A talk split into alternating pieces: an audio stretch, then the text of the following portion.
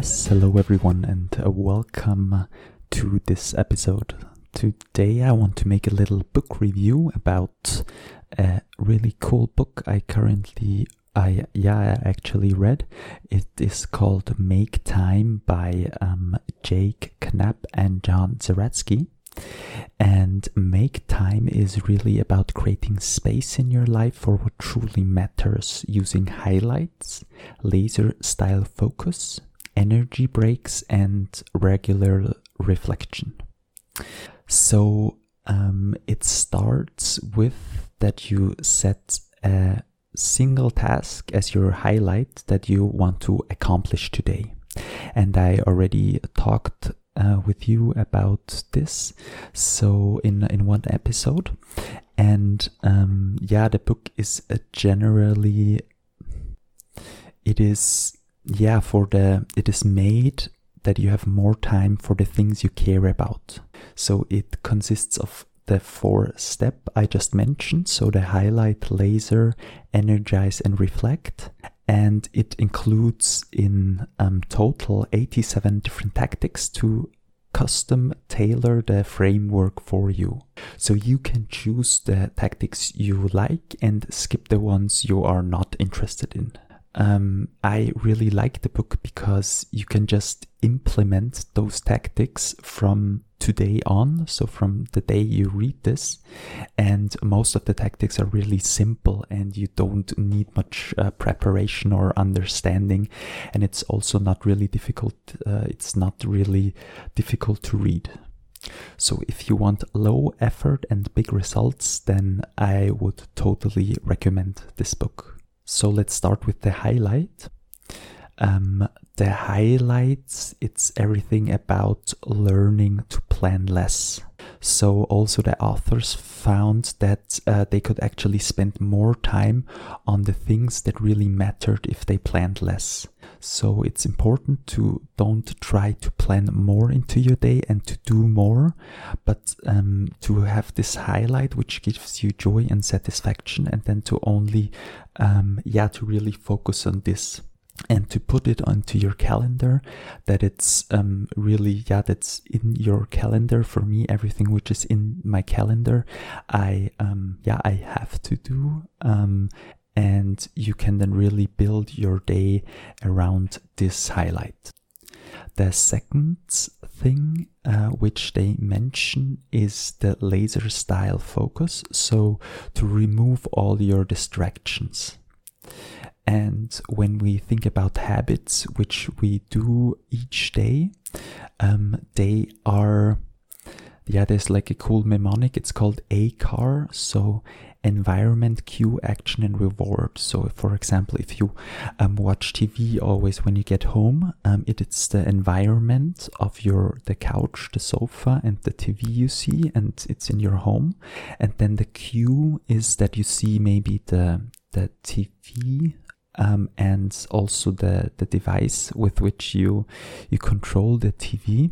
That's the cue and action okay you see this device and you think like okay i want to watch tv tv and uh, action is to press the button to press the on button and then the reward is yeah all the all the neurotransmitter which which get released when you then watch your favorite episode and you feel good and relaxed and calm again.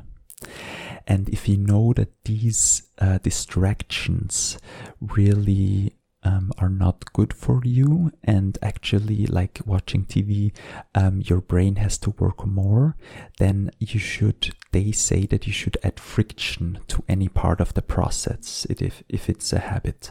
So to maybe um, yeah put out the batteries of the device with which you um, control the yeah the remote um, to so to put out the um, batteries out of the remote and then it, there's a little friction. So to watch tv you have to put the batteries in again and then close the remote and then um, press on. And this little friction already helps that you don't um, watch tv as often. I think maybe you can try it.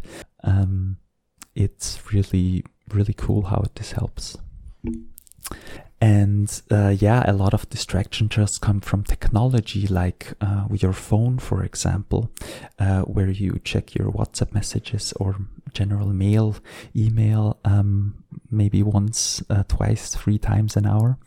So um, I would also, yeah, if you if you don't make the decision where to put your attention in the moment, but plan ahead of time where you want to put your attention. So I personally recommend an app like Freedom. Um, it's an app where you can block some, yeah, all different kind of apps you think, yeah, which waste your time. So like YouTube or um, WhatsApp Facebook, all those apps, and I really highly recommend it. Then um, the third, uh, yeah, the third part is energize. So your body, so to energize your body and mind with good habits, and to really take care of your whole body. And if you want, you can try this exercise where you just um, write on a piece of paper in one section all the energy givers, which give you energy, and all the energy zappers, which um, extract energy from you. Those energy zombies. Like I have energy givers are really um, friends, so talking to friends, the sun, some good food like fruits, and also sports like going to the gym or um, yeah, just running outside in the woods. Then also meditation, um, a good audiobook, water, and adventures. And energy zappers are yeah, eating late at night or watching Netflix.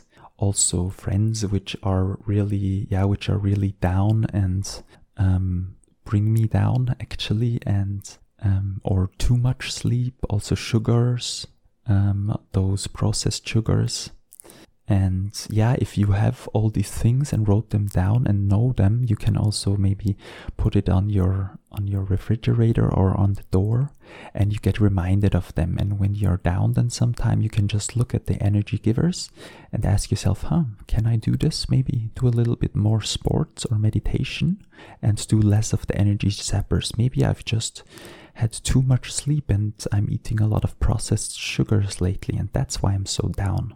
So that's the third point energy.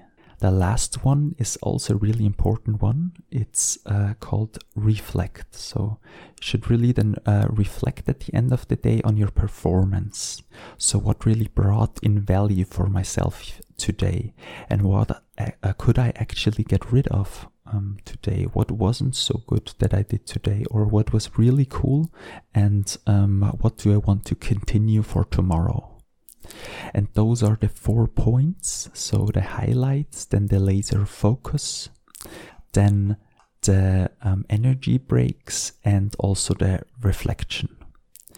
And those were only I only mentioned some some tips uh, in those quadrants. So if you want to learn more and uh, have some more tips on how to make more time, um, definitely check out check out the book in the description. Um, make time, and uh, I hope this book review, this little book review, um, yeah, was entertaining for you and also brought some value. And I will see you in the next one. Bye bye.